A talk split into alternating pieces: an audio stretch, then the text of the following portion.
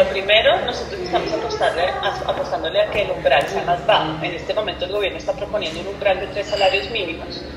Esto para nosotros no es lo ideal, nosotros quisiéramos que fuera un salario mínimo. ¿no? Entonces, eh, eso es un tema que hemos, eh, digamos que discutido con muchos de los senadores que están en este momento teniendo esta discusión, hemos tenido reuniones, les hemos explicado al respecto de por qué se ve afectada esta industria, y es que cuando tú tienes un 40% de los recursos totales que provienen de, esa, de, de, los fondos de pensiones, pues casi que la industria se va, a se va a bajar a la mitad, si esto pasa, porque se va a pasar la mayoría de los recursos a un fondo público que, por cierto, no invierte. Es un fondo público que va a tener esa plata, eh, pues no tiene, no tiene ese gobierno corporativo de inversión, no tiene los equipos de, de inversión, nunca lo ha hecho. Entonces ahí no, no, vemos una buena salida. Otra opción sería que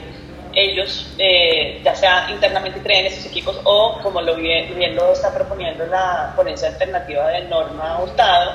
eh, pues estos recursos sean gestionados por el Banco de la República y que el Banco de la República pues tenga un mandato de inversión, al igual que los fondos de, de, capital, de, de pensiones privadas, que sea como igualdad de condiciones en ese, en ese sentido, para que la industria no se seque y para que en la mitad de los proyectos que se han llevado a cabo